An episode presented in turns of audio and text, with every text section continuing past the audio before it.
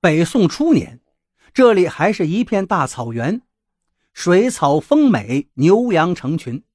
有一次，两个部落为了争夺这片草原打了起来，战斗十分惨烈。每天都有大批将士战死，而那些战死的将士变成鬼后不肯去投胎，又重新投入了战斗。后来草场逐渐退化，这些鬼就继续在大漠里厮杀，这一杀就是一千年。半年前的一天，众鬼又在厮杀，忽听不远处传来了哭声，这哭声碎心裂胆，众鬼停止了打斗，都过来看缘由。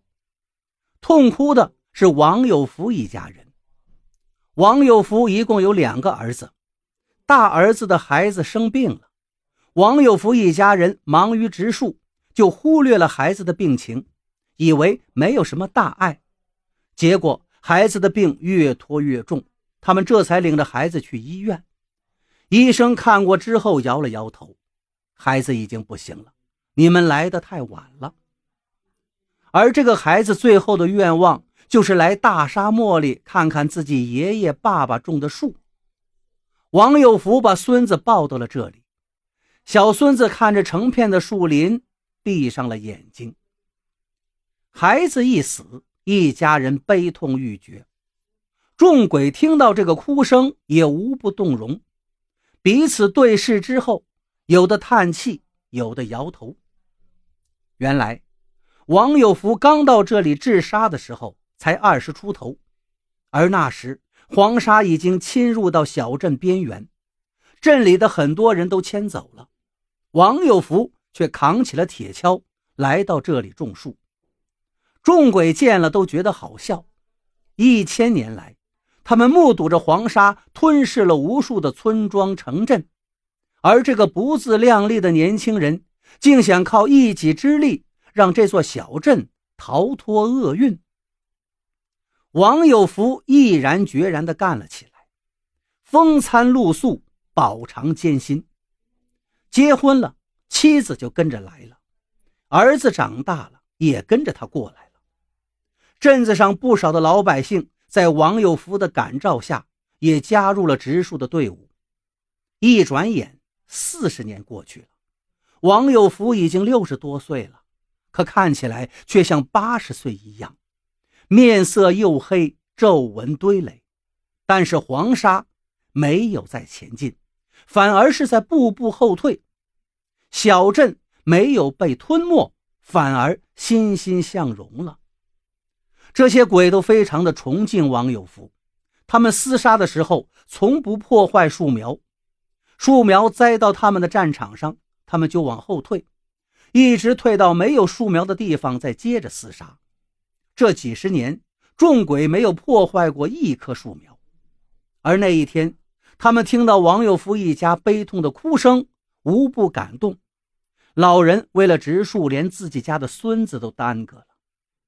他们看看自己脚下，过去曾经是滚滚黄沙，现在却是树木成荫。厮杀为什么呀？当年是为了争夺地盘，现在呢，无非是赌气而已。众鬼觉得这样做太没有意义了，于是决定休战。该投胎的去投胎，该转世的去转世。持续了千年的战争就这样结束了。王有福听老者说到这里，忍不住流出了眼泪。他看着不远处的树林，那里正有一个新坟，大孙子就埋在那儿。老者提到孙子，不禁又勾起了王有福的伤心事。他擦了擦眼泪，问道：“既然都决定休战了，可是前些日子医院里怎么又出现了厮杀声啊？”老者接着讲了起来：“众鬼休战之后，接下来就该去投胎了吗？他们一见王有福小儿子的媳妇李秀正身怀六甲，一个个都非常高兴，能做王有福的孙子，那是多么荣耀的事情啊！跟王有福相比，那些高官富豪在他们的眼中都是粪土。”李秀住进了医院，众鬼也都跟着过来了。他们为了争做王有福的孙子，又打了起来。原来是两方作战，这一回是一场大混战。众鬼争了一个月，也没争出个结果。而那些从其他地方闻讯赶来投胎的，也被众鬼赶跑了。所以李秀迟迟生不了孩子。当然，手术刀也是众鬼抢走的。还问分出胜负，怎么能够实行手术啊？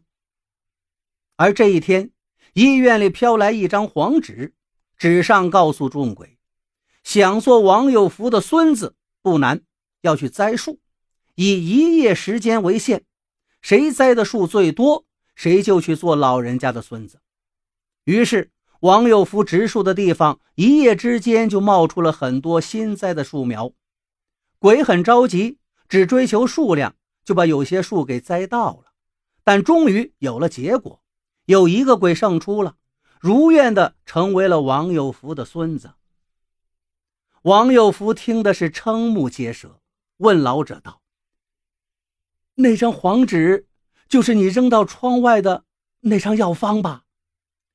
老者一笑，并未作答。